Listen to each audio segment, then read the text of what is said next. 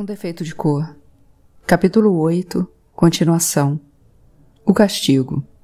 Foi na véspera do dia de Natal e eu tinha saído para caminhar um pouco no outro lado da rua do ouvidor, como sempre fazia quando queria ver coisas bonitas. Havia um grande movimento de gente entrando e saindo das lojas.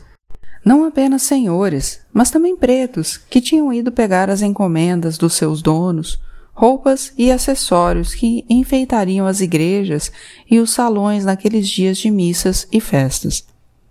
Mais ou menos na altura da charutaria do Bernardo, vi um preto caminhando e olhando para o chão, à procura de restos de cigarrilhas e charutos que alguns bons fidalgos deixavam pela metade e atiravam à rua, acreditando ter feito a boa ação do dia. Em um primeiro momento, o preto era só mais um e não me importei. Mas quando ele se sentou encostado à parede, percebi que havia algo de muito familiar, só não sabia o que. Ele não se parecia com ninguém que eu conhecesse, e tinha uma feia cicatriz na testa que não era marca de tribo, mas sim causada pela máscara de ferro que os donos colocavam em escravos beberrões. Muitos pretos tinham daquelas marcas, e muitos andavam pela cidade usando tais máscaras, que cobriam o rosto inteiro e eram presas por uma alça de ferro fechada com um cadeado atrás da cabeça. Usando aquilo, eles não poderiam beber nem comer. E não era rara a maldade de alguns donos que só abriam as máscaras a cada dois ou três dias, achando que assim o castigo era mais eficiente. Havia até pretos que usavam aquilo pela vida inteira os que não conseguiam resistir à cachaça em horário de trabalho, e acreditei que estava diante de um deles. Aquele preto devia ter usado a máscara durante muitos anos, pois tinha uma cicatriz enorme na testa, um calo sob a pele que já tinha sido ferida várias vezes. Foi então que reparei na roupa dele, um modelo de libré antigo, bastante raro nas ruas de São Sebastião, que me fez lembrar a roupa usada pelo Francisco e pelo Raimundo quando carregavam a liteira da sinhá Ana Filipa. Seria muita coincidência, mas possível, já que ela morava na corte, e tremi feito bicho acuado quando vi o esmaecido bordado do monograma dela, A-F-D-A-A CG. Por um momento, temi ser o Francisco, de quem eu não sabia o paradeiro e a quem a bebida tivesse envelhecido daquele jeito. Os amigos da Adeola tinham prometido levá-lo até Minas Gerais, mas ele podia não ter ficado lá. Ao me aproximar, percebi que o homem era bem menor, principalmente pelo tamanho dos braços, pois eu conhecia bem os braços do Francisco. Perguntei o nome dele, mas não tive resposta, e ele só levantou os olhos para mim quando eu disse que conhecia a Sinhana Felipa. Ele tentou se levantar, provavelmente para sair correndo, porque vi o um medo em seus olhos quando falei o nome dela, e só não conseguiu porque estava muito bêbado. Comentei que ele não precisava se assustar, que eu tinha sido escrava dela em São Salvador. E para o meu espanto, o preto ficou me olhando e depois começou a gargalhar, apontando o dedo sujo na minha direção e me chamando de querrinde. Ele ria e falava alto, o que poderia incomodar as pessoas que passavam pela rua e que logo dariam um jeito de nos tirar dali. E então o convidei para irmos até o beco dos barbeiros, mas tranquilo, prometendo pagar um copo de cachaça. Tenho certeza de que foi a promessa que o animou. E logo estávamos conversando, quando ele me confirmou que era um escravo fugido da Sinhana Filipa, que tinha se casado novamente e estava morando em uma fazenda na cidade imperial de Petrópolis. A Maria das Graças, a Josefa e a Firmina continuavam com ela, mas ele tinha ouvido falar de mim por intermédio do Raimundo, que estava detido na prisão do castelo. Eu teria ficado com pena dele, mas antes que tivesse tempo, O velho me contou que o Raimundo tinha sido o culpado de assim a mandar me avaliar por um preço tão alto quando eu quis comprar a minha carta e a do Banjocô. Tinha sido o Raimundo quem, por ciúmes do Francisco, contou para ela que eu sabia ler e escrever e estava ganhando muito dinheiro com os cookies. Odiei o Raimundo pela traição, porque na época ele parecia estar do nosso lado, querendo ajudar. Bom que já estava sendo castigado, condenado por matar uma preta por quem tinha se apaixonado. O velho contou que o Raimundo estava trabalhando ao ganho e que, quando conheceu a tal mulher, também ganhadeira, pegou todo o seu pecúlio e comprou a liberdade dela, confiando na promessa de que, liberta, ela teria como ganhar mais dinheiro e comprar a dele também. Mas não foi o que aconteceu. E quando se viu livre, a mulher foi morar com outro homem, abandonando Raimundo, que a matou assim que teve oportunidade. Eu queria saber mais notícias dos outros, como estavam, onde era a tal fazenda, perguntar por que a Antônia não estava mais com a Sinhá, mas o velho dormiu de bêbado em cima do balcão e percebi que nada o faria acordar. Nunca mais o encontrei e, perguntando nas tabernas da região, ninguém sabia quem ele era, nunca o tinham visto por lá. A procura. No início do ano seguinte, em 1841, chegou carta do Tico, avisando que não tinha conseguido encontrar sua certidão de batismo. Embora ainda não tivesse recebido qualquer resposta até aquele momento, escrevi novamente ao Dr. José Manuel perguntando se havia alguma maneira de descobrir sobre o seu batizado, pelo menos aonde tinha sido feito. Contei que o seu pai queria dar a você o nome do avô, Luiz, e que isso era tudo o que eu sabia. O Piripiri sempre perguntava se havia novidades e tentava me animar, dizendo que tinha certeza de que você ia aparecer, que eu nunca deveria desistir da busca. Comentei com ele que às vezes sentia vontade de voltar para São Salvador, onde tinha amigos, pois em São Sebastião me sentia muito sozinha, e ele sugeriu que eu arrumasse um trabalho. Seria uma maneira de fazer novos amigos, de me acostumar à cidade e de ter mais chances de te encontrar, porque grande parte dos pretos se conhecia e sabia de coisas que aconteciam em quase toda a cidade.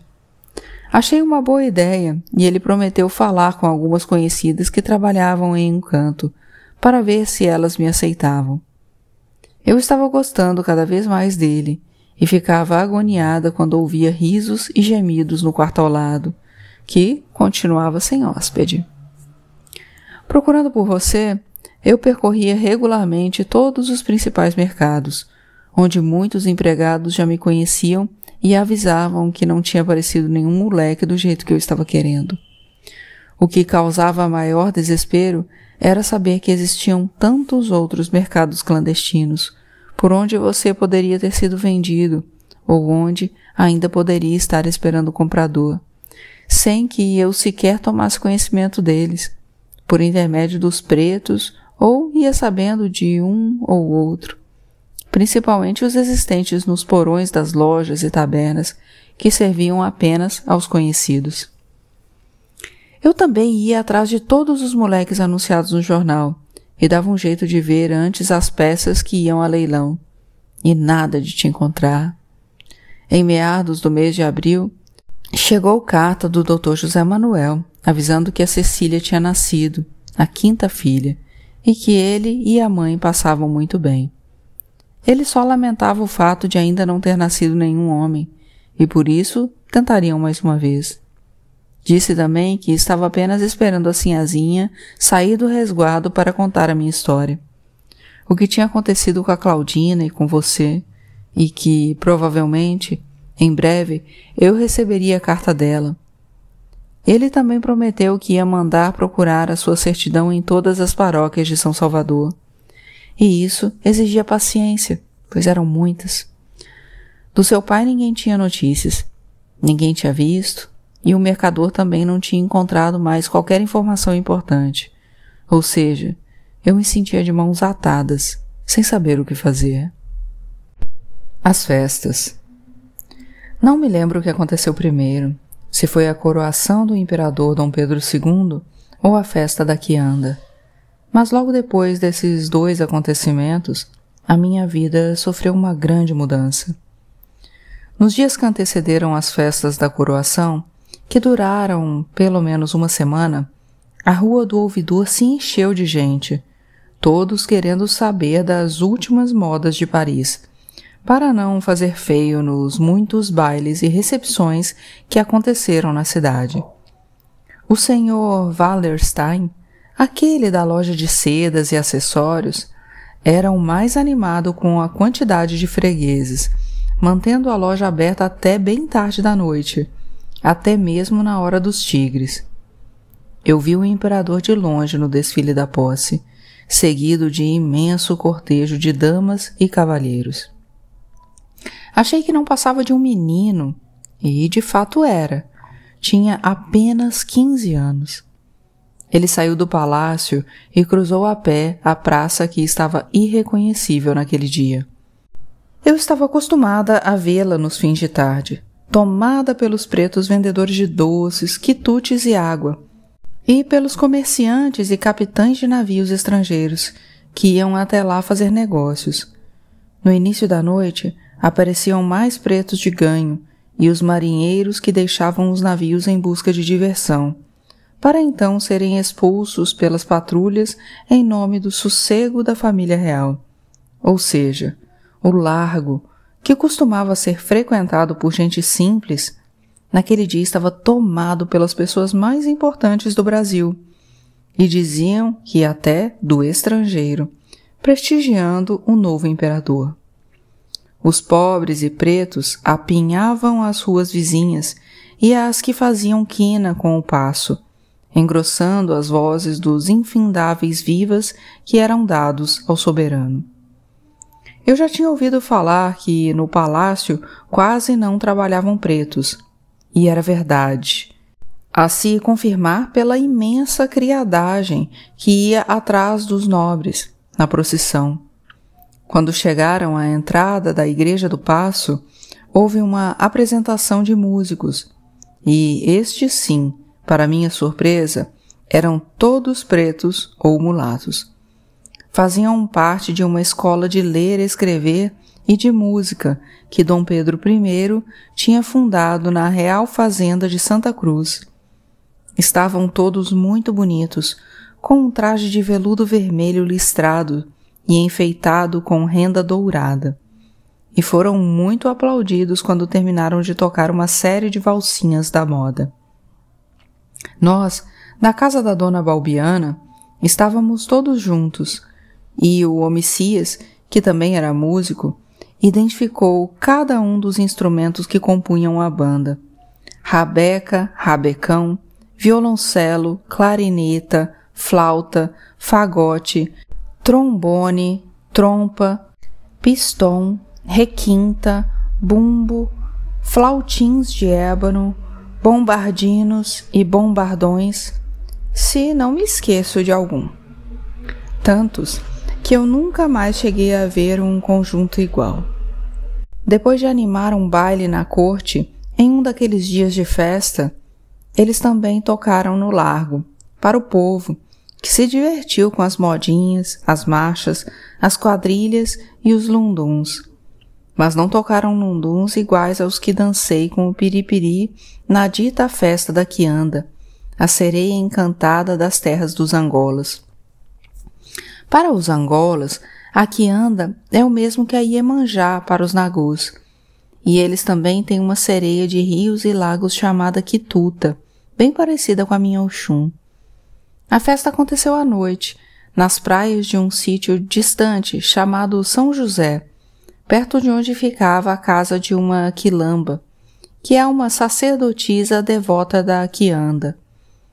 Havia também vários quibambas, homens e mulheres que recebem e interpretam as mensagens da sereia, que manda recados e dá conselhos aos devotos. Uma festa bonita, em que quase todos estavam vestidos de branco e tinham nas mãos algum presente para jogar no mar. flores, cheiros, comidas, pentes, ex-votos ou dinheiro. Também foi feito um grande jantar para ela, servido sobre esteiras de luando que cobriam a areia da praia bem próxima à água, onde o mar podia alcançar as comidas e levá-las embora com ele.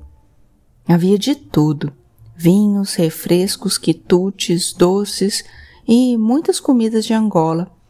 E festejávamos cada vez que a onda abraçava uma tigela e não soltava mais, sinal de que a que anda tinha gostado.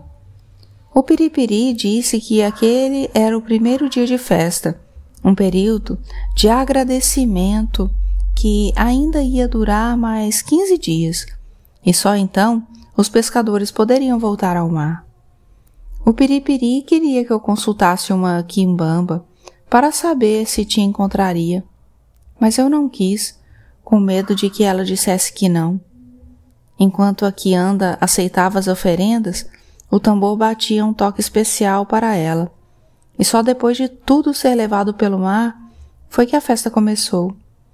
Um rei e uma rainha correram o meio de uma roda formada por todos nós, fazendo com que cada um beijasse e honrasse a bandeira que exibiam com muito orgulho. Depois disso, a dança estava liberada. E o Piripiri disse que não sairia de perto de mim para que ninguém lhe roubasse a companheira. Eu sempre soube que não sou bonita, que não represento perigo nas disputas de homens, mas Tive medo dos olhares que as outras mulheres me lançaram quando perceberam que o Piripiri não pretendia dançar com elas naquela noite.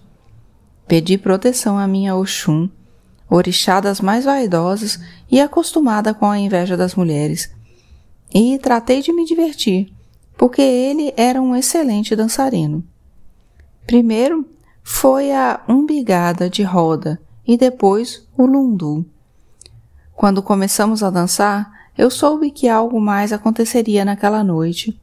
Desde o momento em que, na dança, eu tinha que seduzir o piripiri e ele tinha que ficar apenas me olhando, sem poder se aproximar. Quando, enfim, ele foi chegando perto, eu queria que não houvesse mais ninguém naquela praia, que aquele mundo de águas sob estrelas fosse só nosso.